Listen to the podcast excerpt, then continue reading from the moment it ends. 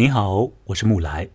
这次要来聊的这个故事相当厉害，出自一位短篇小说方面的绝对的高手啊——加拿大的女作家爱丽丝·门罗所写的一个故事。这故事的中文标题有两种，一种呢叫做“多维的世界”，另外一种叫做“多重时空”。这两种译法可能都没有办法，呃，表示这个原来的英文的标题里面的一些信息啊。原来的英文的标题呢很简单，一个单词，一个复数单词 “dimensions”，可以讲是多种的维度，也可以讲是多种的方向等等。我们在聊完这个故事的内容之后，会回到这个标题上来。这个标题同这个小说的主要的内容，以及相当重要的。与这个小说最后所出现的那种啊，一个特别的情况，一个被突然中断了的一个特别的情况是有关系的。这个小说的结尾很果决。这个小说呢，是门罗在他年龄比较高的时候写的哦，已经到了古稀之年，七十五岁的时候，两千零六年的时候发表在《纽约客》杂志上面的故事。后来，这个故事也出现在了门罗的短篇小说集《幸福过了头》里面。这故事当中的主人公，却是一个年龄比较小的女性。呃，在故事的现在进行时里面呢，这个女性只有二十三岁吧。故事会回溯到她十六岁的时候开始的一些经历。尽管只有二十三岁，但是这个人却已经承受了很多生活给予他的东西。他已经为人妻，并且已经或者说曾经为人母。他有过三个小孩，然而这三个小孩在故事的现在进行时里头都已经不在这个世界上了，他们通通都被杀掉了，被谋杀掉了。那么，一个非常特别的人，与这个女性有着非常独特关系的，和他相当亲近的一个人，杀掉了这三个小孩子。这是一个多么可怕的事件呢？这个事件所造成的巨大的压力，覆盖在这个女性的心头。尽管我们看这个小说的时候，有可能不会看到很多这个女性的心理的那种感觉，不会有很多直接的笔墨去写，但是那是一定的。小孩子被杀掉，这是一个多么可怕的事情，而呃，杀掉小孩子的人和这个女性的关系又是非常之特别。那么这个女性。要怎样处理她接下来的生活？她是否可能会走出那种巨大的心理压力？他的原来就已经很窄啊、很逼仄的这个生活，可不可能有一个嗯一个破口啊，让他产生一些变化？我们在聊这故事的内容的时候，以及在谈完这个故事的情节之后所做的讨论里面。我们都要说到这些。那么这一次呢，我要邀请一位第一次参与节目的朋友和我一起来说这个故事。他是呃阿硕，阿硕你好。嗯，你好，木来。嗯，好啦，我想先请你来三言两语的说说你对这个故事的感觉啊。其实，在我刚刚描述这个故事的一些大概的背景的时候，嗯，有一些我自己主观的感受也已经呃。在里头有所反应啊，那我现在想来听听看你那边的呃一些感觉，你不用去说具体的情节，大概勾勒一下你的想法。比如说你初次读到这这个故事的时候的印象如何？后来呃在我们聊了之后，是不是这个印象有所变化？请你来讲讲。就这个故事啊，它首先它当然是比较沉重的，比较苦闷的。它这个女主人公啊，面临巨大的不幸。和一个很难逃脱的困境，但是在结尾，我觉得作者还是比较慈悲的，给我们提供一点做这个女主的人生向好的方面发展一个可能性。呃，我的这么第一印象大概是这样的。嗯，那后来有没有什么新的想法或者一些印象的改变？我还稍微想了一下，就接接触了一点比较，怎么说呢？这个结尾毕首先毕竟是比较戛然而止的嘛，其实它也是包含一个可能性在里面，甚至是一个比较复杂的。而且有点恐怖的可能性在里面，我不太愿意往那个方面想，但是我不得不承认，它确实存在。嗯，呃，也就是说，你对这个故事的结尾有了一些新的想法，我可以这样理解吗？啊，可以。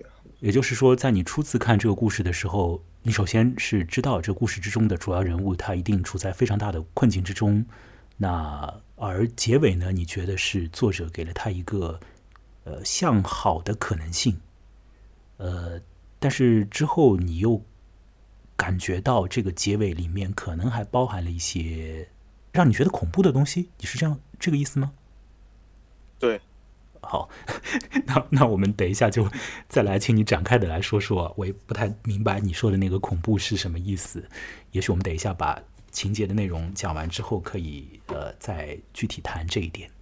好啦，这的确是一个会让人感到有一点沉闷的故事哦，有一点点不能讲沉闷，就是那种心里头会有很大的力量一直在压着你哦，使你的这个很多种的生活的可能，很多种的感觉的可能都被压在一个很小的范围里面。你的人际关系也被压在几乎没有人际关系的状态里面，何至于此？这故事要怎么写？下面我要放一段音乐，在这个音乐的进行过程里面，我把这个故事的大概情况、内容层面的状况以及这个故事的一些写法告诉各位听者。完了之后，我们再做讨论。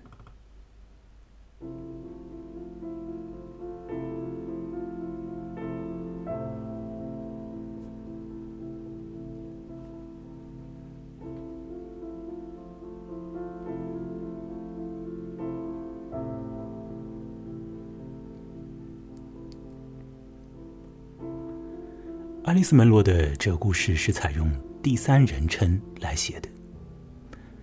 这个故事呢，呃，它的叙述的线索是破碎的，我们没有办法从事件的最初顺着一条时间线往下走。门罗会在很多地方使用闪回这样的技术，把一些事情逐渐的告诉我们。阅读这个故事的时候，我们首先会看到一个女性，她呃要倒三班车，先去伦敦，再去伦敦的乡下。她要去做一件事，她要去探看一个人，而这件事情使得这个女性处在一个非常紧张的心境之下。紧张到什么样的程度呢？紧张到，他甚至于会做出一些强迫行为，比如说，在坐第三班车的时候，也就是说即将要抵达目的地的时候，他看着外面呢，他看到很多这种广告的这种招牌，他会看上面的字，然后他会把里面的这些单词里面的字母再抽出来，再重新排列它们。那事实上是一个人，他的心境已经处于一个非常紧张的状态之下，才会做出来的一种强迫自己去做的那种有点无意义的状况啊。那他要去见谁呢？为什么他会如此的紧张呢？这个小说在一开头没有很快的向我们揭示这个秘密。我们看到这个女性好像不太在意自己的。衣装和自己的这个容颜的样子啊，呃，没有化妆，可能也没有穿什么好的衣服，他就坐着车一百多公里前去一个地方。好，这故事接下来就引入了一个新的线索。在这个线索里面呢，我们了解到这个女性呢，她每周都要接受一次社会服务。你知道，有些人他们从事一种工作叫做社会工作，这些人被称之为社工啊。那他们会服务那种呃，可能身心受到了很大的问题的那些在呃某些人生阶段处于社会边缘的那些人，这些社工会给予他们一些关照。而这个小说里面有一位社工，呃，他叫做桑茨夫人。那么这位。有一点的年龄的中年女子就会每周都和那个年轻的二十三岁的女性做一次会面，他们会要聊一些事情。但是这个社工所讲的那些话呢，呃，又似乎是那种没有什么实质作用的话，像是老生常谈的那种呃呃关照性的话、安慰性的话。嗯，也没有点破很多东西，似乎也很担心去让这个年轻的女子心里再受到伤害那样的。那么反过来，这个年轻的女子啊，就是小说的主人公，她好像也根本就不接纳这个桑茨夫人给予她的这种关照或者讲这种服务，她的心门是关闭的。桑茨夫人给她讲的那些好话，也近乎于。是一点作用都没有的。我们从小说的最初就知道一个信息，那就是这个女性，呃，她在一个酒店里面做保洁员之类的工作。那么，她的同事呢，要么是不知道这个女人的过去，要么是对她的过去。讳莫如深啊，不敢提起。这个女人在小说里面呢，有一个名字，这个名字叫做多林。但是，多林本人他已经觉得自己要改一个名字了，他要把自己的名字改成弗勒尔，但是小说的叙述者却一直在用那个本身的名字称呼他，叫他多林。多林每周接受社工的服务，有的时候，他瞒着那个社工走远路去看一个人。我们到后面会知道，那个人被关押在一个这个社会控制机构里面。这个人，呃。是多林的曾经的这个丈夫，那这个丈夫对多林做了相当相当不好的事情。好，情况要回溯到几年以前，要回溯到多林十六岁的时候。十六岁的时候，多林的母亲住院，那个时候。多林遇到了一个男人，这个男人在此后的人生当中，会给我们的主人公造成巨大的心理困境。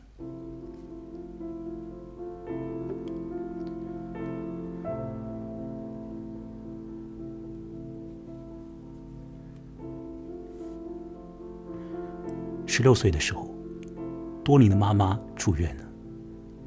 那个时候呢，有一个。男性的护工在照料多林的妈妈，这护工叫做劳埃德。劳埃德和多林的妈妈有一个共同点，他们都是从嬉皮士年代走过来的人。在所谓的嬉皮士年代，他们都很年轻，他们做过那种我们想象之中的嬉皮士们会干的事情。也许，他们也曾经在年轻的时候。吸过大麻之类的。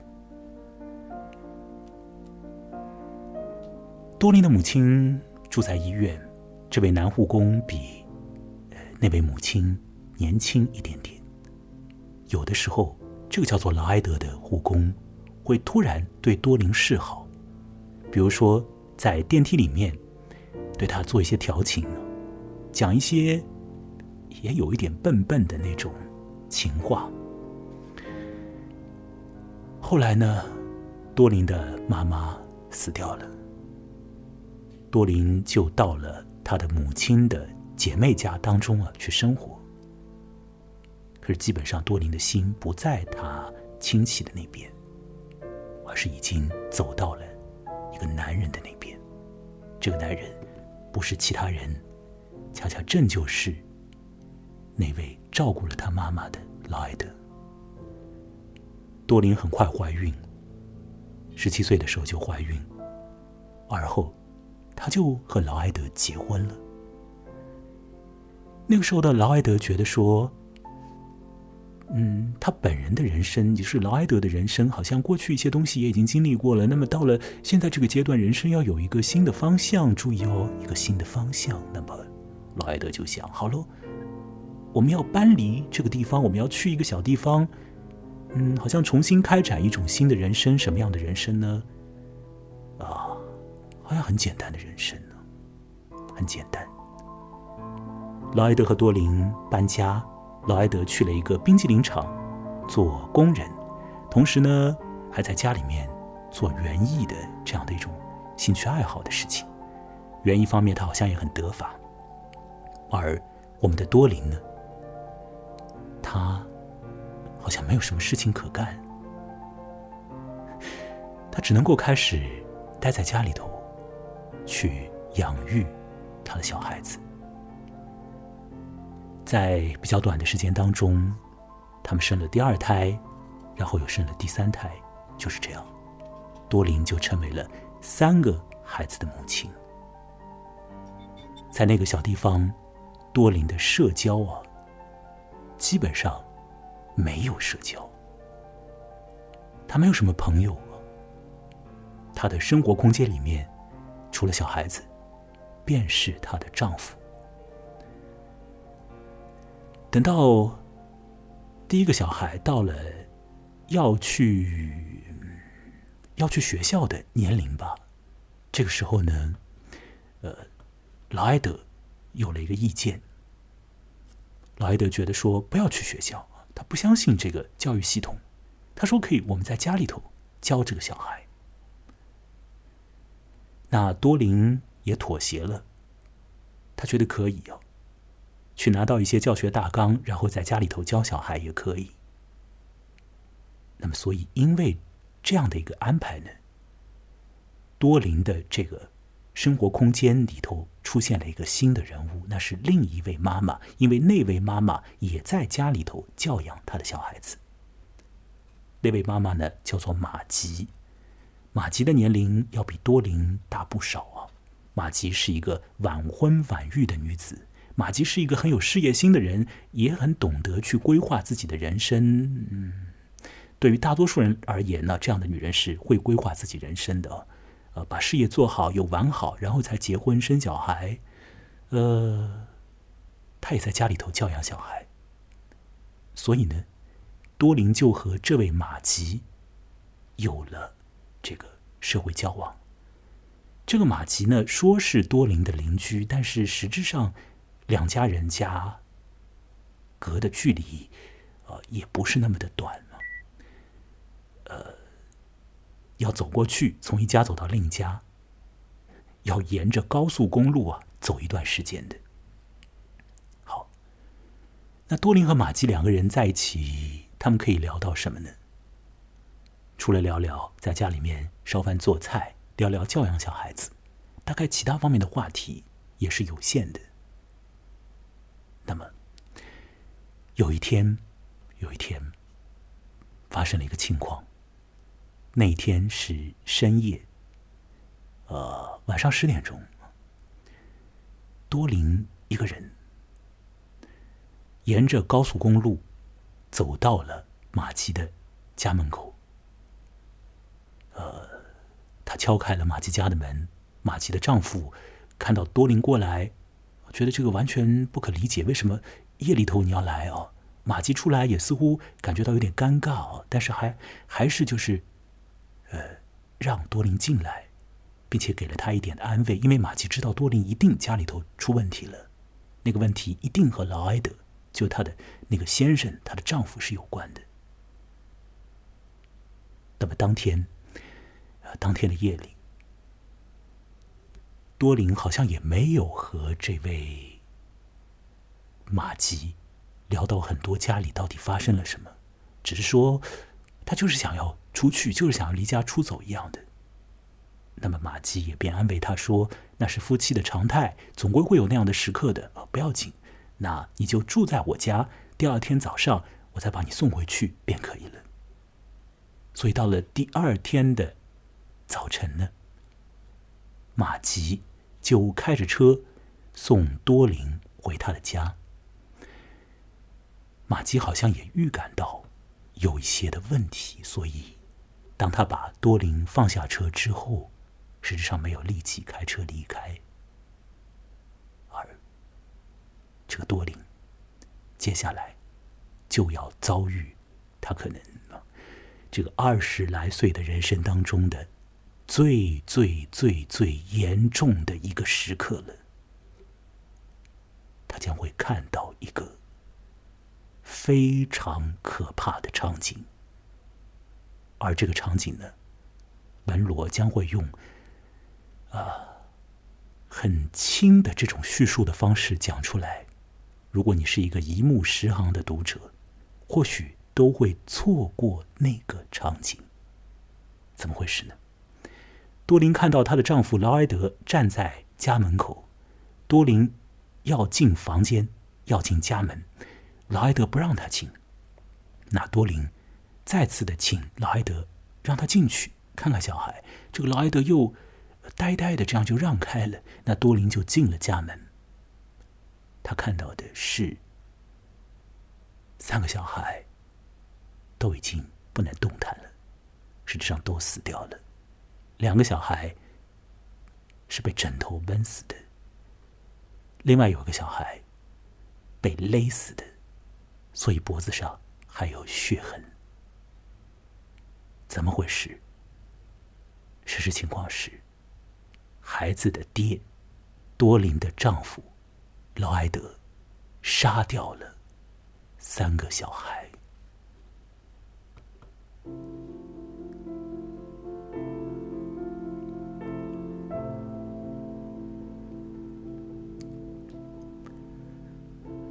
如此之可怕的一个事件，门罗却，没有花特别多的笔墨去写当时的场景。但是我们也可以看到，多林在看到小孩子死掉的时候，陷入了何其这个不舒服的一种状态啊！比如说，他完全疯掉了，他好像看到什么东西都要把它抓起来就塞在嘴里那样，完全发狂了。那马吉过来，因为马吉预感到有一些事情，他过来看到那个场景，便报警。那么劳埃德当然就被抓走。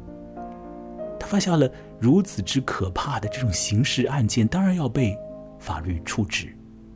可是呢，这个司法机关说是这个劳埃德有精神的问题，所以劳埃德不必进监狱，而是要进另外一种社会的管控机构，就是像是精神病院那样的一个机构。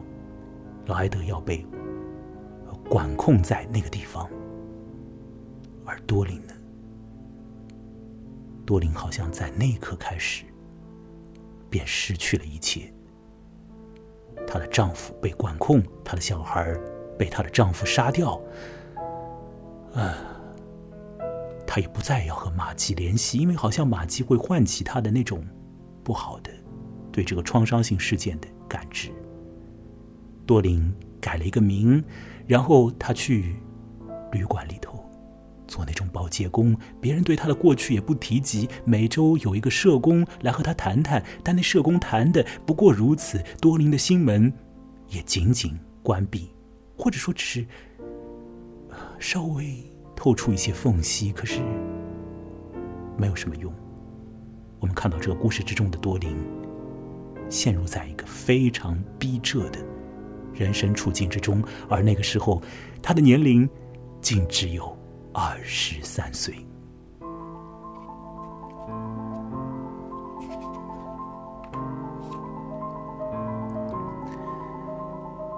小说之中，多林要和那位杀人者，要和她的那个丈夫去会面。社工并不支持这种会面，但也不会强行阻止那种会面。在小说之中，门罗用了很碎的方式去写多林和那个男人的数次见面。我整理了一下。也许他们两个人在比较短的几周时间里面，一共见了六次。反正第一次去见，第二次去见的时候，那个老埃德和多林一句话都没有。第三次去见的时候，情况有所变。这两个人在探视的过程之中，讲了一些很呆的、很愣的话。或许那个时候的劳埃德。被注射了镇静剂之类的东西吧，也许啊。而后又有了第四、第五、第六次这样的这种见面呢，在这个过程之中，他们两个人会谈到的内容变得有点多起来。那这个劳埃德在大概是第五次会面之后吧，他做了一件事情。劳埃德写了一封很长的信给多林，后来又追加来了第二封，也是不短的信给多林。啊，在这个信中，劳埃德去分析了一番自我，去检讨了一番自己的内心。可是这种检讨，嗯，也许对读者而言，对于多林尔来说，啊，会别有一些意味啊。这个等一下我们讨论的时候也会聊到。那反正这个男人，这个精神病人，这个杀人者，这个曾经对于多林的人生有着许多控制的男人呐，这一点在小说里面有很多很多的地方都写到了，而多林也接受这种控制啊。这个我们等一下也还会谈到的。反正这个男人似乎他在很真诚的检讨自己啊，分析自己啊，然后他得出了一些结果。可这种结果，我们等一下会谈到啊。那第一封信啊，这个男人检讨；第二封信呢，也是那样啊。第二封信里头到后面，他提到了一个事情，欲言又止。多林再次和这个男人见面的时候，这个男人在现场讲出了一些状况啊。那反正我们知道啊，这个男人说出说他。看到了死去了的小孩，好像那些小孩还活着，活在另一个的时空里。这个信息是这个男人很真诚的交代出来的，而多林听到这个信息之后，呃，好像有一些快乐感，他的生活长期以来第一次有了一点点的这种轻松的感觉。在那个阶段，基本上多林的所有的这个心思意念都没有地方去放置。多林活在一个巨大的困难的这个人生阶段里面，他那么样的需要被保护，需要被关照。可是多林自己觉得，在那个时候，在那个阶段里面，他的人生的唯一的庇护。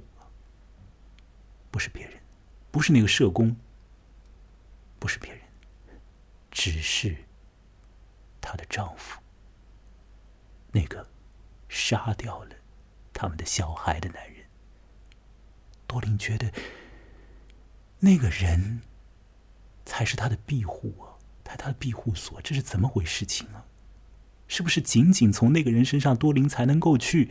感觉到一点他和那些死去的小孩的关联还是如何？这个或许我们等一下也可以来讨论好了，小说的末尾出现了一个事件，那个事件给整个故事带来了一个可以讲是祸口啊，就是一个很封闭的东西，它似乎可能出现了一个一个一个新的一个可能性啊，这怎么回事情呢？是说有一次多林又要去这个倒几班车，去这个监控机构去看那个杀人者们。那么在路上呢，出了一个事故，有一个卡车出事故了。那开这个卡车的人就从卡车这这里头就飞出来了。这个司机呢很年轻，年轻到什么程度呢？就要比那个年轻的多林还要年轻很多，基本上就是一个像是青春期那样的一个，似乎都没有到那种可以。驾车上路的法定年龄的那样的一个男性，一个男孩，这个男孩就飞出去了。那么这个多林乘坐的巴士开在这个卡车后面嘛，看到那一幕，当然停下来，司机也下来啊。那个时候多林也跟着下来，看到这个男孩，那个司机在路边，基本上就要死掉，因为多林过去的时候发现他也是已经无法呼吸了。那那个时候呢，多林对这个人做了一些事情。他想到了过去劳埃德曾经教过他的一些那种像是心肺复苏那样的技术，他就把那种技术用在了那个生命垂危的年轻的司机身上，而那管用了。那个其实已经到了鬼门关的司机啊。或许他的喉咙里面被什么东西卡住啊，他的某些器官被压住啊，所以导致于他根本就不能够呼吸。那个时候，多林对他做了一点点的事情，好，他缓过气来了，他的命被保住了。那巴士的司机和多林讲好了，我们现在这个场景啊，那会。由别人来处理的，因为也已经打了这个急救的电话等等。那我们这辆车还得往前开啊。那请你要不要继续上车？我们就继续往前开好了啊。专业人员会来的。可这个时候，呃，多林说了很果断的话，他说：“呃，他不上车了，他不去那个他本来。”要去的地方了。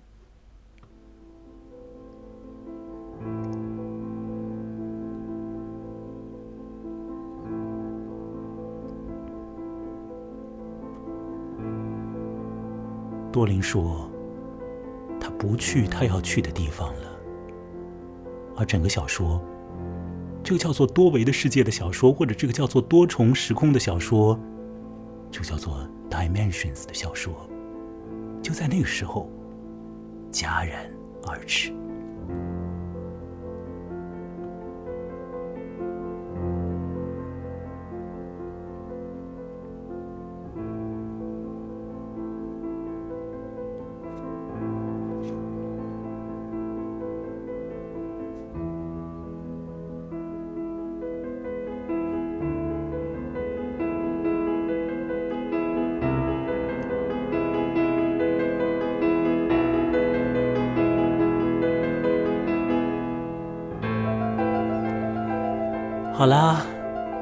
故事的大概情况已经讲完。不过故事之中还有很多侧面，有很多隐伏在那里的东西，我在转述的时候，呃，没有提到的。等一下我们或许会补足这故事之中的一些信息。那么，也许在我转述这故事的时候，有一些呃细节，可能也会和这个呃原始的叙述有一点点的出入。我现在想先请那个。阿硕回到线上来，阿硕，你还在吗？啊，我在的，我在的。嗯，刚刚我做了这个漫长的转述，听下来如何？和你所看到这个故事是否一致？有没有一些说错的地方吗？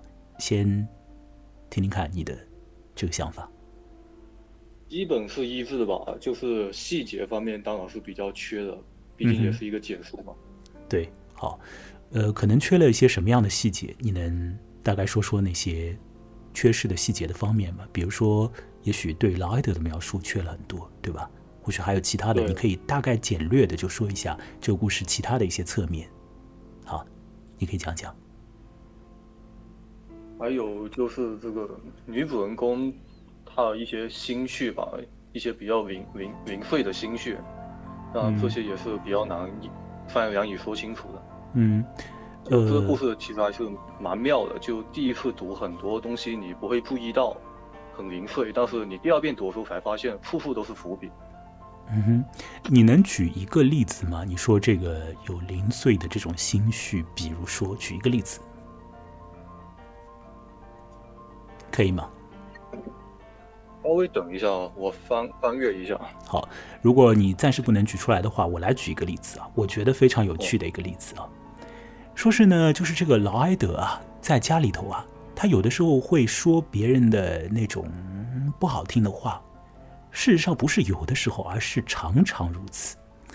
那这个时候呢，门罗有一个描述，就是说多林他呃可以把劳埃德的话当成是笑话。那多林的呃，这门罗的这个原来的句子的意思大概是说，如果劳埃德先笑的话，他也可以笑。你有看到那个句子吗？哦，看到了。嗯那其实是一个，也许是阿硕你的那个意思，就是多林的那种隐微的心绪的一个折射。我们看门罗在写的时候，他没有很直接的从多林的角度去书写他的内心世界。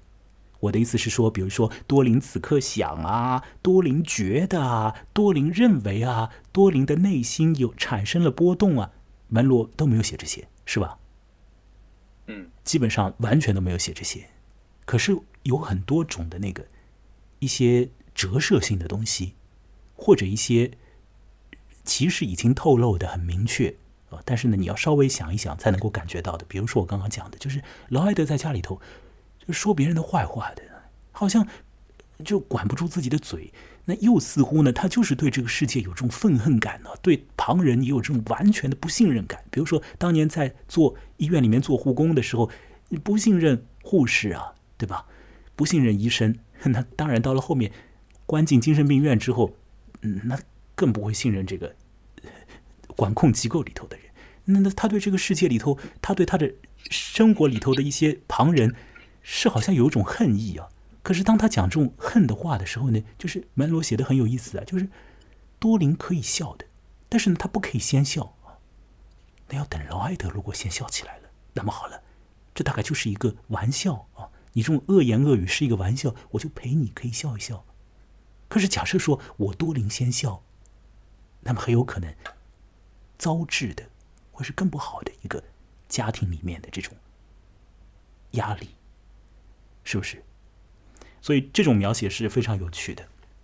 好，那个阿阿硕，你还觉得说我刚刚讲的过程之中还有什么遗漏掉的一些问题吗？比如说那个、呃、多林和劳埃德他们在呃过日子方面产生的这种种种的那个纷争，你是不是可以来说说？嗯，其实还挺多的，就是，嗯，他们自从搬到一起住之后，其实就就开始这个状态，我们就可以旁观者来看就已经很不健康了。好，就关于这个不健康？，就第一个小孩嘛，就女主，她过一段时间之后，她发，她就因为身体的原因出不了奶水，她就决定放弃母乳喂养，而且这个小孩也不喜欢吸她的乳头，更喜欢吸奶瓶。但是这个前夫呢，他就还找找了一个所谓的专家过来跟女主谈话，就就叫她一定不要放弃母乳喂养什么什么的。然后后来小孩每当健康出了什么问题，他就会把这件事重新提出来说，都都怪女主，她放弃了母乳喂养这之类的。就一开始就说这么一件事。哦，这是小说里面的写到他们家庭问题的时候的第一个比较明确的事件，就是有关于用母乳呃喂养小孩这事啊。那多林显然他是觉得说就是用人工乳品也可以，但是这个劳埃德呢，就是有一种固执感，他就认定了就是一定要用母乳喂啊。那么随后呢，我在小说里面还看到，就是劳埃德会直接去直接去很强硬的，就是去挤这个多林的乳房，想要把奶水挤出来。对，但这个我就不太懂女性了，我相信你可能也还没有到这个 懂的阶段，所以不知道这个到底挤了以后是挤得出还是挤不出。我想啊，我想象当中可能嗯不是那么容易吧。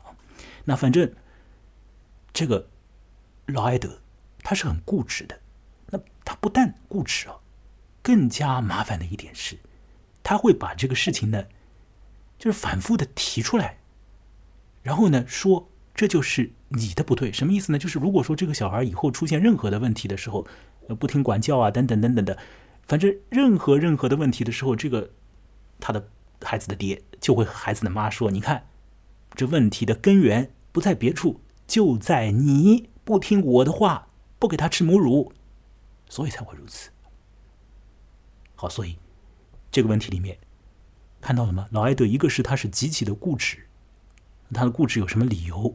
不明确。那么，另外，呃，更加麻烦的一点就是，他会去把把一些问题就是归因到一个错误的原因上，然后不断的强调这个原因，而这个原因呢，会让多林心里很困难。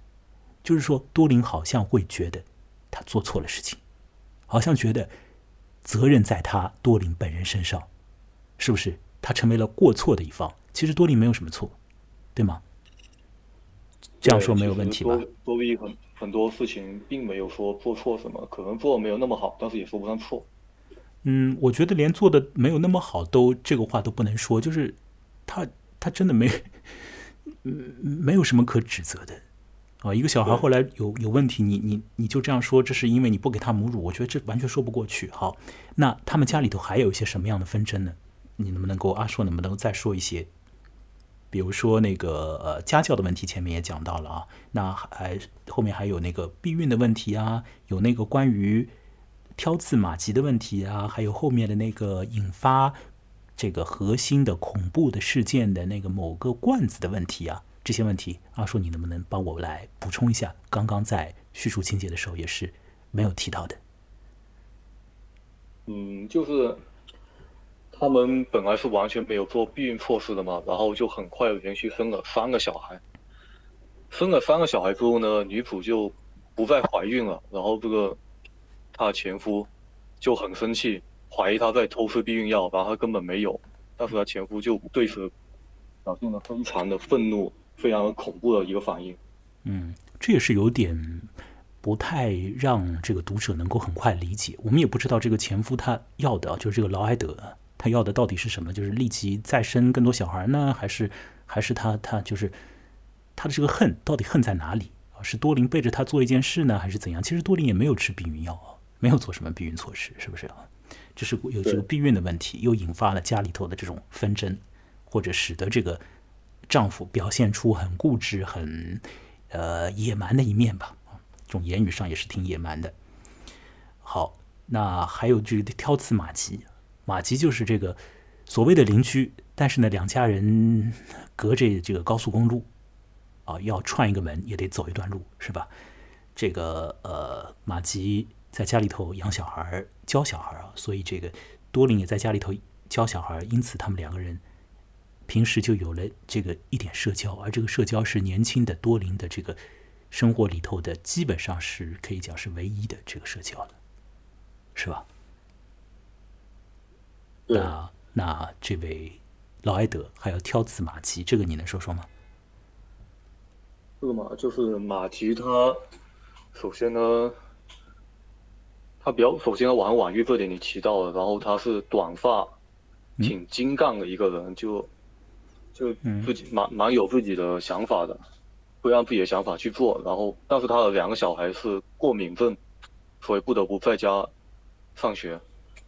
然后他这个老老埃德就会说，都是因为马吉这种女人，她控制欲太强了，就把小小孩的环境搞得太什么了，所以才才导致他们过敏，就这样的。嗯嗯嗯。好，首先第一个就是说，他在挑刺马吉之前，就或者或者这个也算是挑刺马吉吧，就是说马吉的小孩他其实是有一些先天的健康问题，但是呢，这个呃老埃德呢就说，那这个。马吉的小孩之所以有这种健康问题，就是因为马吉本人不对不对不对，是吧？这是这是一个信息，这这种事已经不能说是固执了，完全可以讲是无理，就是根本没有道理的这种说法，甚至于就是为了口出恶言、口出狂言才说的话。因为一般稍微有点正常理智的人，这个知道一个小孩子对什么东西过敏，这个和 这个和他的是妈妈的什么性格，这有什么关系呢？是吧？再说他的妈妈的性格，就是这个马吉，我们看下来也没有觉得他有任何的不好啊。好，他还有那个挑刺马吉的地方，其实也挺严重的。就是我看到的是，劳埃德就一直在认为马吉这个人在破坏。多林和劳埃德的夫妻关系，就觉得说这个人是一个第三者，他要插足这个家庭。但是这个很奇怪啊，劳埃德没有说我自己要和马吉要要搞什么婚外情，不是这个意思。就是说，这个因为马吉的出现，导致于劳埃德和多林的这个紧密的关系好像有了一个有了一个有了一个破漏。然后呢，劳埃德就非常不爽这一点。接下来他就变本加厉的说，就是这个。马吉他就是不安好心，他就是要把我们两个人的关系弄得不好，诸如此类的，这种话就都来了。这个也可以说是极其的，呃，不可理喻的这个反应，是吧？完全我们一般的人就完全想不通啊！这个劳埃德怎么回事？他为什么要起这种反应啊？不可理解。好了，另外导致这个核心事件。而导致这个小说里面最可怕的那个事件的，啊，让呃劳埃德去杀小孩的这这个世界呢，其实是一个家庭里面的那种很小的问题。就是当天呢，呃，多林不是离家出走嘛，顺着高速路去到马吉家里头去嘛。那在他离家出走之前，发生了就是这种有点鸡零狗碎的事情。这个事情，这个劳埃德。再次的表现出非常固执、非常无理啊、非常荒谬的那种想法和做法，那也是挺吓人的这种想法和做法。当然，到后面他杀小孩就更加吓人了，不用谈了。这个能不能请阿硕也稍微说说，就是关于那个所谓的通心粉罐头的问题？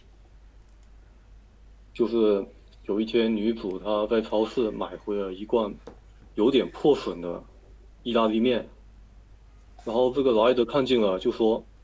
这个包装都破了，你怎么知道它会会不会有什么感染？这个细菌感染之类的？要要是全家吃了中毒死掉怎么办？那多林是为了省钱，就买了一个打折货啊。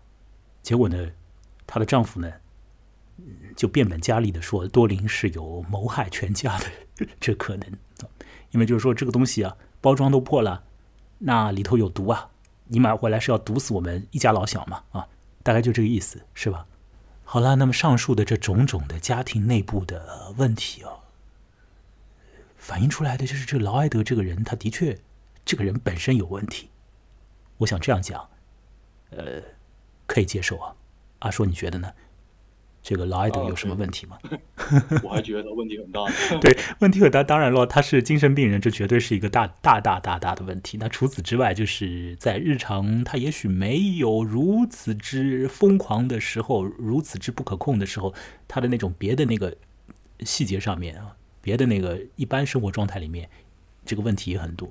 这种问题你能说说看吗？就是大概是一个什么样的问题？就是如果要归纳一下的话，除了说他固执啊。不可理喻啊！之之外，其实有一个很要命的一点，嗯，对这个女性的一个控制，这个我想你能不能来说说？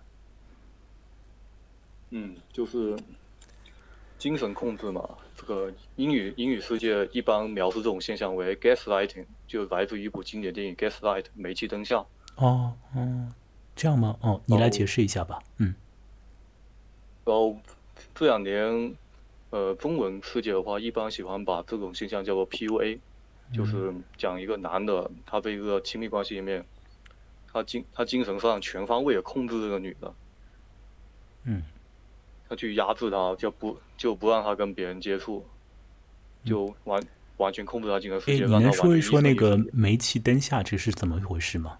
我似乎以前有听到过，但不了解。你大概说一下，这个可能和我们的嗯。本身这个主线是呃点一点岔开啊，但是我想听你说一下，煤气灯下里头怎么样一个精神控制？其实这部电影本身我也没看过，当然就是五十年代一部经典的电影，就是讲故事中这个女主角被她的丈夫，就是经历了这种，那我们说这种精神上的控制嘛，打压、洗脑，甚至可以说，最后发生一个悲剧吧，好像是，好像最后是他被杀害了，还是怎样的，反正是一个悲，惨。你也不是很了解，但是有一个英文的这个专有名词，专专门的一个说法是是是这么说，就是一种精神操控，是吧？大概是这个意思。那么，在呃我们所说的这个门罗的故事里面，就是劳埃德他有表现出来对他的妻子的那种操控的这个现实，就是说在现实层面，他的妻子是被他操控了，但是这个是劳埃德的本意吗？也许讲不清楚，也许劳埃德就是处在一种失控的那个，处在一种他自己都搞不清楚自己的那个状态底下，他有了一些不当的言行，有了反反复复的那种对于他的老婆的那个言语上或者是肢体上的一种控制，呃，一种像是洗脑催眠一样的东西。也许这不是那个男人的呃完全的本心，也就是说，他可能本身他还不完完全全是说，就是我要把这个老婆完完全全的操弄住。可是，就是这个事实，现实层面就就有了这个效果。那么这种效果呢，就是刚刚阿硕你也谈到了，就是现在比较流行的一个词，呃，就是 PUA，对吧？就好多嗯呃比较年轻一些的朋友，呃，其实把它当成了一个 有点像是口头禅一般的说法，我都好在好多就是九零后啊这些人身上不断的听到这个词。阿硕，你也是九零后呀，对，对吧？我是八零后啊，但是呢，离九零后也没差几年了。反正就是大家都会讲着讲着就说啊，那个什么，我的男朋友、女朋友什么什么对我 PUA。嗯，我以前遇到一个渣男，这个渣男对我 PUA 了。嗯，就我一开始听这个词的时候，我想这是什么？我还去查了一下字典，后来发现 PUA 原本的意思是 搭讪艺术家，是吧？Pick up artist，嗯，然后呢就取了这个搭讪艺术家的三个英文单词的首字母，构成叫 PUA。这个词是被应该好像是被中国人演绎出来的一个词吧？是这样吗？是的，哦，就演绎出来的这个意思，大概就是一种精神的控制，往往是男方对女方的，但是也有，也许也有女性对男性哦，哦，是吧？就是常见于男性对女性啊，就是一种什么样的精神控制呢？往往就是让女性觉得自己很弱，在让女性什么都不行，呃，这这个你比较在行，你来解释一下。呃，也说不上在行吧。就是哦，你没有 PUA 过别人啊？没有没有没有，好你还没这个机会。没这个机会，好好惨呐、好吧，好吧，那来说说对你的理解，这种是什么？怎么会精神控制？这个渣男的表现是怎样的啊？请说。就是把什么东西都说是这个对方的过错嘛，让对方觉得自己一无是处。就除了两两个人的这种感情，他就没有什么可以珍惜的东西了，嗯，他就一无是处了。他他只能跟这个男的在一起，他不能离开他，就是不断的打压这个女性的感觉自，尊。呃，对自尊，让他的自尊就是降低到只能从那个男性那里得到一些呃感觉。对，就完全成了对方的依附了。嗯，哎，这事情有点啊、说起来就是是挺挺复杂的，因为我们刚刚讲 PUA 不是从搭讪艺术家这个概念延伸出来的吗？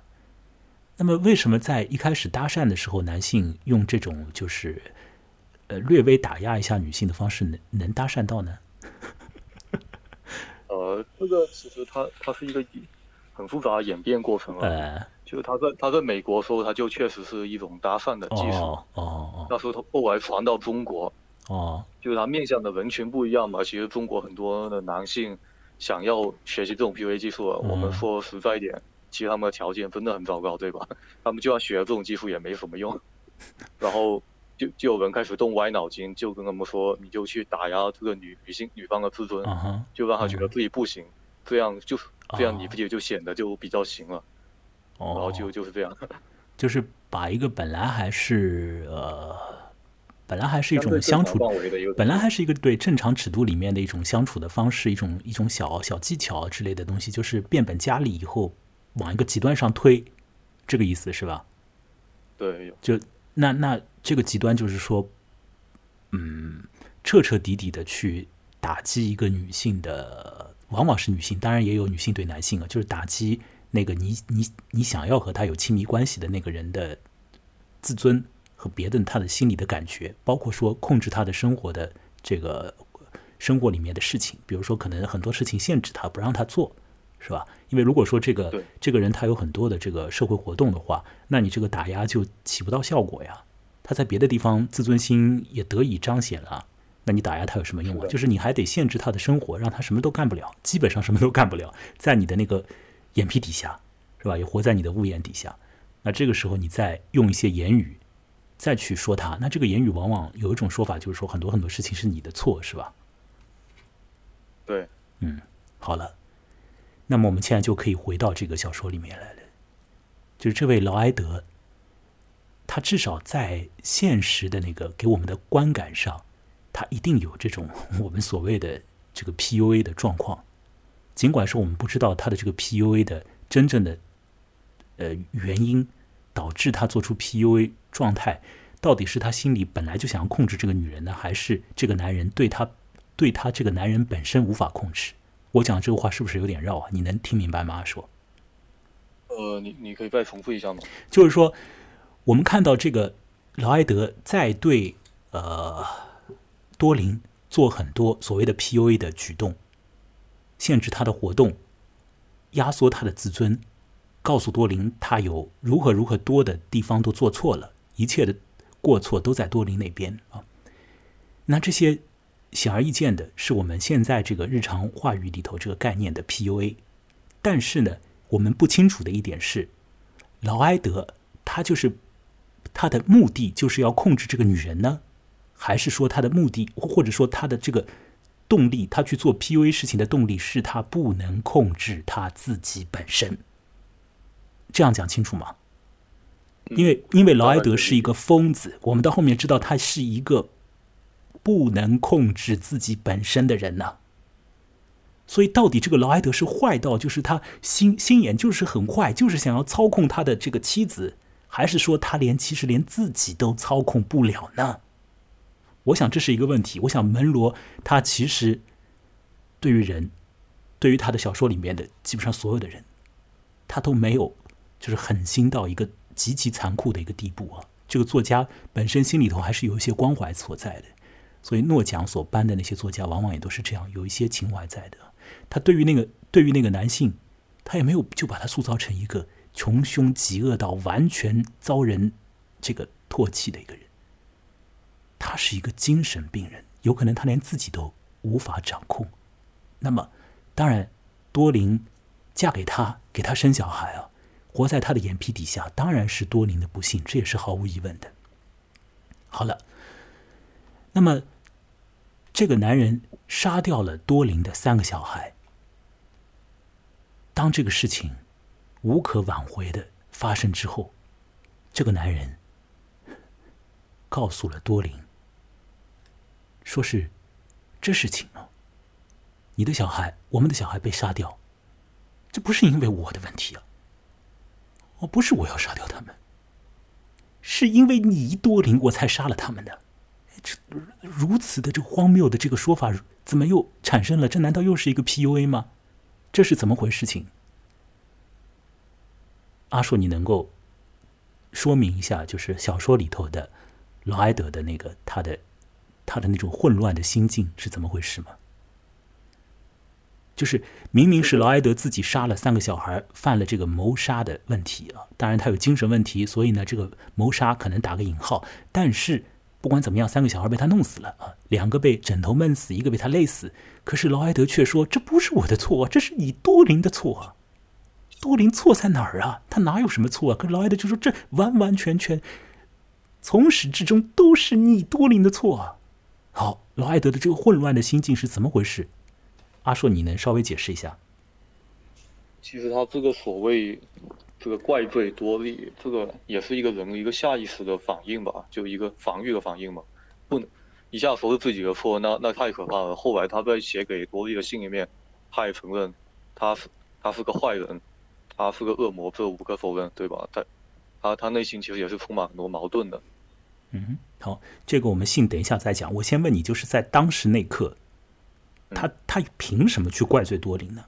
他有他的理由啊，他有他的他有他的一个就是不是理由不成为理由的理由，就是他的一个说法。我现在想听阿硕你来说说他的那个说法，一个荒谬的说法是什么？因为这从这个作品中很多细节，你又可以感受到，这个罗埃德是一个极度自我中心的人嘛。就这样的人，他他发生他自己做错的事情，肯定也不会怪罪自己的。他必须要，不管是什么荒谬的、成立的也好，不成立也好，对对对，所以他的理由是什么？你就说出这个理由。理由就是，如果多利当天不离家出走，嗯，就是就他他说他以为多利就一走就不回来了，他就想到这三个小孩从此要面面对一个悲惨的命运，所以他要亲手把他们了结，让他们免遭这个悲惨的命运。他就这么说的。呃，这就是他的一个理由，就听起来完全混乱的一个说法。但是，劳埃德是，好像是脑子里面已经过了好多遍，把这个说法讲出来，并且说的是这个没有回旋余地的，就是说什么意思呢？小孩死了，是你多林的问题，为什么？因为你多林要抛下我这个老公和三个小孩自己走了，你一走，三个小孩没娘了，没娘的小孩多惨呐，在这个世上。怎么可以好好活啊？所以，我这个当爹的，哎呀，就帮小孩吧，让他们现在就死吧，免遭以后长大了之后的困难，是吧？大概是这么样一个荒谬的说法。当然，你刚刚阿硕你也讲了，这种这种说法有可能是一个人犯了巨大的那个就是呃问题之后的就自然的在推诿责任，但也有可能是这个精神病人他本来就是这么想的。这我们。在这个故事里头，一下子还难以去分辨这一点，是吧？阿硕，也许我们从后面对那个信的那个，就是呃，对于这个男人所写的两封信的那个观察里面，可能会找到一些别的一些呃解释的方式，是不是这样？嗯，大概是这样的。好，那么好，我们接下来就说了这个呃。多林不是一而再、再而三的，总共大概有六次去探视处在监控机构里面的他的先生呢，应该也是他的前夫了啊。到底有没有离婚呢？不太清楚。这个没有，这个没有明确说，但应该是应该是离婚了。啊，这个没有明确讲啊。那反正呢，就是我称她她的丈夫啊，也可以啊。那没有，好像没有离婚呢。那反正他就去探视他。那到后面呢，这个男人呢就写了这个信，自我检讨的一些信啊，给多林。那这时候呢，我要必须得说一下，就是这个小说作者在他的呃写小说的那个技巧上，那从那个写信那个场景啊，那个片段，也可以看出来这个小说作家的他的那个水平。就是说，当他写到那个男人。所写的信的时候，整个小说的那个语气完全变掉了，因为整个小说它是采用第三人称这个叙述状态来写的。那么这种叙述是一个偏向于一种呃比较的压制情绪，但是又在很多地方给你感觉到这个叙述者是能够感应到人的心理的。我这样说，阿硕，你有共感吗？就是当我们看这个故事的时候，那个故事的叙述语气是一种看起来有点冷，但其实是一直在去有很多种的地方都是和人的心弦是在共振的那种感觉。虽然说这个本身那些句子你看上去好像怎么会没有那么的激烈，可是你细细的品味一下，你会发现很多很多种句子里面都有那种叩击人心的情感深处的那种东西，是不是这样？对，它的。它的张力是一比较隐藏的，对，既可以说是隐藏，但是你稍微就是稍微有点心眼的人，也可以发现这个门罗的叙述里面，至少在这个故事当中，它是有有很大的一股情感力量在那里的。但是呢，现在到了劳埃德写信的时候，我们发现这个情感力量完全变掉了，基本上他跑开了，没有了。劳埃德在写的是一封好像很有分析感的。自己去剖析自己的那样的一个信，那个信不是从情感的角度写的，而是从一种啊，这个嗯不太及格的那种，像是哲学或者心理学分析啊、社会学分析啊之类的。但这种又是很很低层次、很浅层次的，但是逻辑上呢，又好像是也没有太过错乱。不过可能有一点点小的问题，就是那种一个男人对他自己所做的事情的一种。好像置身事外，把自己本人当成一个观察对象的那种，从心理的角度、从哲学的角度、从从那个什么社会的角度进行对自己一个分析。这里头没有一个一个东西，就是情感的角度比较少。他在做那种自我剖析的时候，都是好像在讲道理，好像在自己跟自己在辩论，然后自己在自己在说服自己，是吧？对，那你觉得这样的那个性，在这个小说里面 读来怎么样？因为当把这个故事以前我们一起和其他的几个这个呃，在一个就是活动里面去聊到这个故事的时候，有一个呃年轻的这个 女性参与者参与活动的这个人呢，他就直接说，这个看到那个男人写的信的时候，感觉就根本看不下去。觉得就见到那封信就觉得这个男人特别讨厌，就想让这个男人赶紧滚吧，滚出这个故事啊，也滚出多林的生活。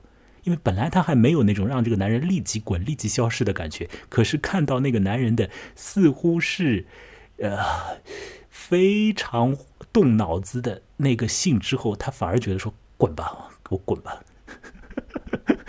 那这这这这个这个信怎么回事情啊？那从阿硕你的那个角度，你可以讲讲你的那个想法吗？你这个信是描述一下大概的内容吗？这个还是有点难度的。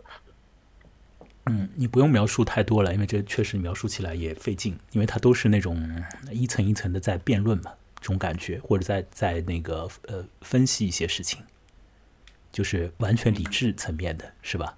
就好像是一个精神病人处在头脑清醒的状态之下，对自己所做的事情的反省，又把自己当成一个客观的那个对象在看。那么他对整个的那个事情的描述啊，从信里面所感觉出来的，就是说，他好像觉得这个，他要关注到的只是他个人，是吧？哎，他他一开始说一说一下社会上的问题，社会上的现象，但虽然但是跟跟他后面说又没什么关系，他整个这个信的内容本身是还是蛮混乱的。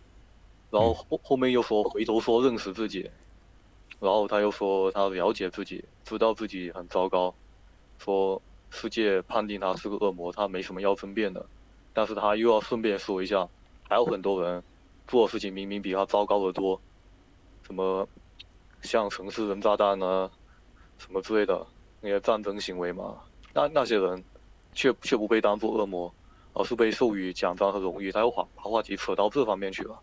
嗯嗯，对，这封信看上去，你觉得他如果是真的要检讨自己嘛，也难讲。好像到后面又变成给自己做辩护了，是吧？他他最后最后一段意思就是说，呃，你们说我是恶魔，那那我就是恶魔吧，但是我无所谓，我平静了，我就这样。好，这个信呢，还有一个关键点是，这个男人找到了一个东西，叫做平静。他觉得说他已经走到了一个平静的一个好像是极致的地方了，而且他从这种极端的平静里还走出来了啊！这是 我都要骂脏话了，是吧？他有这种流露，就是说他自己好像在挣扎很多事情，他自己在跟自己说理，然后呢，在分辨一些事情，既既承认自己似乎是做错了，可以是个恶魔啊，但是呢，他又说啊，那别人更大的恶魔，你怎么不把他们给揪出来啊？可这种恶魔其实可能是参加战争的一些人。啊，不得不去呃做一些，比如说杀人的一些事情。可是这这是在特定的情况之下。他说那种人也是恶魔啊，是吧？那到了后面，他这个信的主体意思又变成了说是那好了，我想通了。这个想通了，就是我要认识自己了。认识自己怎么个认识呢？自己就是极端的平静了啊！我我已经不会再那个动心起念乱想了。那么我从这个极端的平静里呢，还不只是如此啊，我还走出了这个极端的平静啊。你听听看，这都是什么话啊？如果我们抛开啊这个这个故事的前面那些所有的呃信息，只看这个信的话，会觉得好像是一个男人，就是似乎还在嗯用他的理智去说一些东西，我们好像还可以看看那个信，但是这个信在整个故事之中，你就会觉得他真的是没什么可看的，真的完全就是一个男人在自说自话。虽然这种自说自话在某些时候、某些点上会让你觉得哦，嗯，是哦，也可以同情，也可以理解，但是整体上是一个自言自语。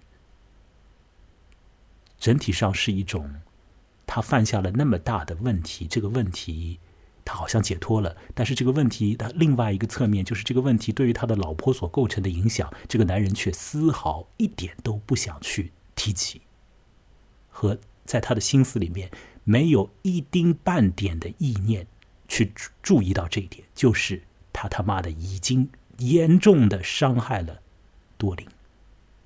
可是这个男人。没有一丝一毫的感觉，在他的信中也似乎没有，不要说似乎吧，就是没有根本的，根本就没有提到，是不是这样？是的。嗯，那么好了，这个男人杀了小孩说杀小孩不是杀人者的错，而是无辜的多林的错。之后他在精神病院。想了很多，觉得自己平静了，从平静之中甚至都走出了，达到了一个另类的新境界。他讲的好像自己认为很有道理，不管怎样了，当中也有逻辑的问题，但是似乎觉得把自己给说服了。可是，在这整个的过程里，他根本就没有想到，也当然不会提及多林的感觉。这是一个在感觉上、在感情上没有能力的人，这当然是不好的人。很多女性读者看到那里的时候，一定觉得这个这个男人是坏到极致了。这个坏，不要说杀小孩之类的，光从一点上就可以说是坏到极致，因为他根本不去想他的另一半的感觉啊，那就是坏到极致了。那我们。通篇看这个故事看下来的时候，又会觉得说，这个劳埃德，他好像就是一个对于感觉是一个没有能力的一个人，他没没有办法有这个感觉的，没有办法去感觉到多林那边的任何的多林的那种情感，情感对于劳埃德来说是一个嗯没有办法想也也根本想不到的东西，好像是这样。对于很多罪犯来说。呃，你说他挺无情的，挺无情的。你先说吧，我补充一下。挺无情是啊，无情可能是有的人他是他是可以感觉到你是，比如说你很痛苦，我我那那那，吧？我就加强这种痛苦，因为我很无情。可是劳埃德，我们看到后面，好像都觉得说劳埃德好像这个人，他心里有这种感情，这个有这个情感这个东西在吗？好像都没有的。那这个社会现实里面有一些人，他是有这种人格的。这种人格当然是极大障碍的，这种人格是是是和精神病就只差一步之遥了，可能就是他没有办法感应任何的感情啊，没办法感觉的。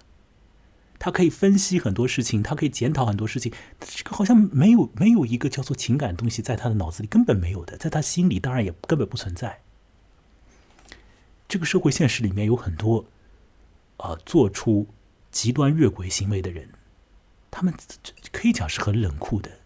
也可以讲是，就是某种能力是完全不存在的，那种能力就是感应情感的能力，根本没有。好，那么回到这个小说，劳埃德是这样的人，可是相反的，他的妻子承受着巨大问题的这个多林，他是一个什么样的人？他在这个情感方面是怎样的呢？这又是一个很微妙的地方。我想整个小说看下来。呃，一般读者都可以发现一点，就是多林这个女人是一个不善言辞的一个女人。她也可能有很多话，但是她不会说很多话。另外，多林是一个不向别人表露自己的那个情绪很多的一个人，但是这并不意味着多林本身没有情感和没有情绪。就说多林好像在独自很隐忍的承担很多东西，他的内心是很痛苦的。可是这种痛苦，也许不会，也不可能通过言语这样的方式就行诸于外。你有这种感觉吗？嗯嗯。另外一点，我们也可以很分明的看到，就是多林的这个人生的确是非常的逼仄，他的这个生活范围是非常的窄，他生活里面的这个可能对非常的单调。那么这就和最后的那个小说结尾的时候所发生的那个事情，可以关涉到了。他的生活是如此的没有外在的力量，除了这个男人之外，甚至于多林会说，这个劳埃德是他的人生的庇护所。尽管这个劳埃德已经被关起来，已经杀人，而且对多林没有什么情感，可是多林还会觉得劳埃德是庇护所。似乎多林的一切只在劳埃德那边。你这个甚甚至在文原文说更夸张一点，就是他活在这个星球上没有别的原因，只为和他在一起，努力去理解他，就把话说到这个份上了。这个说的是 太过于啊，让人就是啊，我刚刚是笑起来，但其实心里头是要那个啊，哭起来都可以。就是这个星球上面都已经。你找不到任何别的可以寄托你的东西的人呢，只有这么一个控制你的人和杀掉你的亲人的人。你甚至于还要反过来努力的不断的去理解他，而那个人根本他妈的就没有想要理解你一丝一毫，他只想理解他自己，而对他自己的理解又是完全错乱的。什么已经到了极端的平静，又从极端的平静里走出来，这是在放什么屁啊？可是这个小说在第二封信里头。啊，讲到了一个信息，就是这个男人说他在别的一个空间当中，别的一个时空当中，这个就和小说的标题有关了，看到了他们的小孩子。那多林对这个事情，他你你你说他是相信还是不相信？那都没没什么可说的。可是多林是感到了心里头有一种，长期以来的第一次感觉到有一点的快慰。好像感觉到生活里面有一些喜悦的感觉，是吧？因为这个男人提到了小孩，又提到了小孩，好像啊，仍然没有彻底的消失在一个别的一个 dimension 里面可是这个别的 dimension 啊，不管它存在与否啊，我自己是愿意相信它存在。可是至少在我们这个 dimension 里面，你。你如此轻易的能够感觉得到吗？你通过做梦还是通过什么？多林的生活里面仍然什么都没有，只有这个犯罪者，只有这个他不该寄托他自己身心的这个男人存在在那里。小孩已经死了，已经从本 dimension 里面完全的消失了，他去了不知道哪里，已经死了。好，门罗是一个非常现实的作家，他不可能去说这种玄乎的东西太多。这种玄乎的东西出自于一个已经疯掉了的极端自我又没有情感感知能力的一个杀人者的笔下或口中。啊，也许对于多林的确有一些安慰，但是这个安慰不足以真正带来什么改改变人生的改变，而人生的改变。是出现在小说的最后，小说最后也许是一种救赎，但就像我们在这个节目一开始的时候，呃，阿硕你所谈到的，你会觉得那个小说的最后又好像有着让你感觉到恐怖的，你是这样说吗？恐惧的这种事情，感觉，嗯，好，我我这个就完全不知道你在说什么了。那这样子啊，那我接下来呢就给你垫一个音乐。来放一段音乐，请你从容道来。你先说说为什么小说最后有种救赎感啊？又为什么有恐怖感？以及你来说说这个小说最后的那一幕和整个故事的标题 “Dimensions” 这个英文的意涵之间，你你在你看来存在什么样的关联？好不好？好，嗯，现在就请你来慢慢道来吧，请说吧。我们从从原文出发的话，就是。最后，女主又又踏上了一次去探访劳埃德的一个旅程，但是这一次不一样的是，她遇到一起车祸，刚才也说了，然后她成功的对这个车祸的重伤者进行了急救，运运用到劳埃德教给她的知识，然后他他又突然觉得，他不想去了，见劳埃德不去了。这个按照一个比较我我比较愿意去相信的理解，就是他他发现原之前他的人生就是非常的单单调的单一的，就是十六岁还没读书，读什么书就结婚生小孩了，一下生了三个，就完全就当个家庭主妇，就完全是一个。为别人而存在的人，他没有自己的一个精神世界，没有自己的生活。而现在，他通过自己的行积极主动的行为，去改变了一个很糟糕的事情，做了一件好事。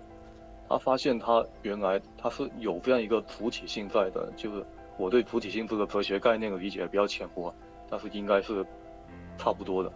就原来他的他的生活是极度的缺乏主体性的，像现在他找回了一点主体性。他发现原来他是可以拥有的，就是我对这个结尾的理解是这样的，所以他就不必再去，去跟那个劳埃德纠缠不休了，他可以放下了，虽然不一定是彻底放下，但是另外一种可能性就是，他这个完成这件事情所用到的，涉及到是跟适合劳埃德的经历，那是不是可以说明，其实劳埃他对劳埃德的这种。需求这种渴望，又内化到他的心里面去了，所以他其实不一定非要亲亲眼见到劳埃德，也可以满足这种寄托。但其实劳埃德他并没有从这角度上来说，他劳埃德不仅他不仅没有保住劳埃德，反而还让劳埃德更深的住进他心里面去了。就是他用这种这种很恐怖，他用劳埃德的这种东西去填补他一个主体性的一个空缺。这个我觉我觉得还是蛮恐怖的，就是我不会开头说这个恐怖的可能性。好，你的说法已经说完了吗？嗯，对我对结尾的理解大概就是这两种。好，我让这个音乐再放一下，然后我有一些对你的说法的回应。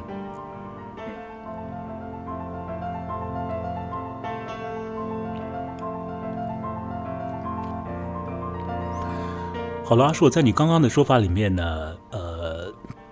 你没有说到一个地方，就是说，呃，多林所救的是一个小孩是一个基本上在青春期的一个少年，而多林他的人生之中最大的一个困难就是他的他自己的小孩死去了。那么这种拯救一个小孩的那个感觉，有可能在他心里是发生了一个巨大的一个效应的，就是他觉得他自己可以救一个小孩子。她是可以救小孩的，她不是完全不能救，不是像她的丈夫说的那样，她是让小孩去死的人，而是多林感到她也许还可以拯救小孩，那个我想对她的心理的那个作用力是非常强劲的一点啊，这个您刚刚没有讲到。那么另外呢，你你你讲到了两个信息，一个是你是说多林他的人生有什么主体性了，这个我等一下再跟你讨论啊。另外一个你讲到的就是说多林在营救这个小孩的过程之中，使用到的是当时劳埃德和他相处的时候所讲给他听的一些急救方式。那么在救小孩的过程之中，多林似乎觉得劳埃德也在场，那么这种感觉就是说让你感到有恐怖感。也就是说，即便在那种情形之下，多林还是需要从劳埃德那边得到一种庇护。这个就让你觉得很有点有点毛毛的，有点恐恐怖的那个感觉了。于是乎，这个本身好像很可以带有救赎之效应用的这样的一个结尾，就变得有一种另类的意思存在了，是吗？我先我刚帮你那个总结的，你你没有问题吧？嗯，我我对他的理解是这两种理解，我是基本上是分开的，就不不会纠缠在一起了。哦，所以你你好，我理解了，就是。呃，你有两种对这个小说结尾的一种理解的那个角度。第一个角度是偏向于偏向于好一点的，第二个结尾，第二个那个理解呢，就是偏向于那个呃残酷一点的啊，这样子说，是吧？那这种可这小说因为已经戛然而止了嘛。但当然，门罗也很高明。门罗的编辑当然也很高明，他不会让门罗说是啊，你这个作家，你再给我解释解释到底怎么回事情了。门罗当然也不可能解释了，因为这个故事就是结束的也是恰到好处。反正他不去呃监禁机构了，那不去监禁机构，也就是说他的那个呃当天的那个活动改变了一个方向。那改变方向，也就是如果 稍微有点牵强的说法，就是他当天的那个 dimension 也有了改变。因为 dimension 也就是之前也是你跟我提出的一个信息，就是它也有一种方向感的那个问题，这个意义在。所以也就是说，当多琳说她不去见她的丈夫的时候，她自己人生之中好像有了一个 dimension 的改变，或者说多了一个 dimension，就是她可以去或不去。那这时候这个 dimension 变成了加一个 s，是不是这样？对，加了一个 s，而加了一个 s，而此前这个女人的生活之中却没有这个多重的方向可言。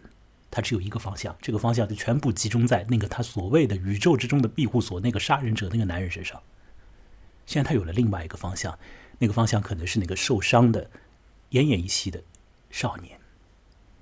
也许是由这个少年所带来的心理安慰所引发的其他的人生的走向，可能从那一刻开始，他可以忘怀掉他过去的那个悲伤经历中的很大的一部分。也可以从那个男人的那种精神的阴影之中走出来啊，也有可能不能，因为这个不能就是你的第二种的解释了，就是说，即便在如此之情境之下，这个女人还是想着她的男人，还是想着那个杀人者，因为她使用的是那个杀人者教她的方式，她也觉得当时在现场拯救那个少年的时候，那个杀人者也在现场和她共同施救，所以这一点，这种第二种的理解就让你感到恐怖。或者让你至少是让你觉得这个小说的结尾不见得是一种完全的救赎，对吧？好，请你接下来说话声音要响一点的，因为你刚刚的那个回音声音有点弱。接下来我想到了到了这里的话，我不知道各位啊，就是听节目的朋友听到这里啊，是不是觉得也有点辛苦啊？这故事本身有很大的压迫感啊。最后呢，有一些生活的豁口出现，可是好像又没有那么简单和单纯了。呃，而且我讲的很多话，可能也要，嗯，也不是那么容易，就是耳朵进去就能够立即就体会到。或许你也要看过这个故事之后，才能够更加明白我和阿硕在聊的那些东西到底有一个什么样的意义的指向啊。呃。我想有的话也不必说特别特别多，我们对这个故事的讲述也已经很多地方都已经点出了，至少我和阿树所看到的东西都已经说到了。那我想最后，既然阿树你说到了一个词啊，你说是一个很你也不甚了解的一个词，就是你说到了主体性这个词，我想对这个词稍微做一些些的演绎啊，因为呢，当然我也不太懂什么叫主体性。可是我们好像很多人都把这个词挂在嘴边，就是说这个好像是我自己可以主动控制一些东西嘛啊，好像觉得这个女孩啊，这个妈妈啊，这个妻子啊，她既是女孩，又是妈妈，又是妻子。这个多林，她生活之中她就嗯没有自我啊，没有自我，好像就觉得没有主体性，是不是？你大概是这个意思啊？嗯。可是呢，我们其实呢，这个词呢，就是主所谓的主体啊之类这个词，在英文当中，你看看它是什么词啊？这个词它有一种附属的意思，这是一个非常微妙的，所以应该是叫做 subject，大概是主体啊。如果没有搞错的话，我英文大概也不是那么好。但是它有一个，你有一个和人的关系的问题，就是这种所谓的你做主啊，不是就是好像你你就自己管自己，完全决定一切。它其实是在一种互动关系里面，是有一个极其有张力的。一种状态。不管怎样，在多林的世界当中，曾经他的世界当中，唯一和他有关系的人，除了小孩之外，啊，除了那个马基之外，那余下来的仅仅只是那宇宙当中唯一的依靠——那个男人，那个恶魔，那个走到了极端的暴躁当中，又走到了极端的平静当中，似乎又走出来了，但是我们也不知道他在说什么的那个思维。乱七八糟的讲话，稀里糊涂的那个，好像对别人做 PUA 举动的那个恶魔，那个男人。但至少到了小说的最后的时候，可能这个多林的生活关系里面可以出现一种新的关系。至少多林没有去监禁机构留下来，留在那个车祸现场。那么他的生活之中。定然从那一刻开始有了新的关联，至少和那个受伤走到鬼门关又被多林拯救回一条命的那个男孩有了一点的关联吧。那也许是一个新的 dimension 的出现。很多时候，所谓自己要成为主体，可是他也是在一种关系里。你能不能找到这种关系？你的生活完全走到了一个死局。这个时候有没有一种新的可能的角度出现？请注意，虽然我是一个有灵论者，我觉得在我们这个现实尺度的三维世界之外存在一些别的世界，但是很不好意思，或者说很难过的一点啊，我也感觉不到那些世界。也许在做梦的时候可以感觉到，而从现实的角度来说，dimension 对我们来讲，也许只能够是一些方向上的改变，也许只能是一些关系上的伸出新的触角，也许只能是把很封闭、很逼仄的生活打开那么一点点的口子，使你的情感和你的理智有一个新的去路。也许就是这样，给自己找到另一个 dimension 吧。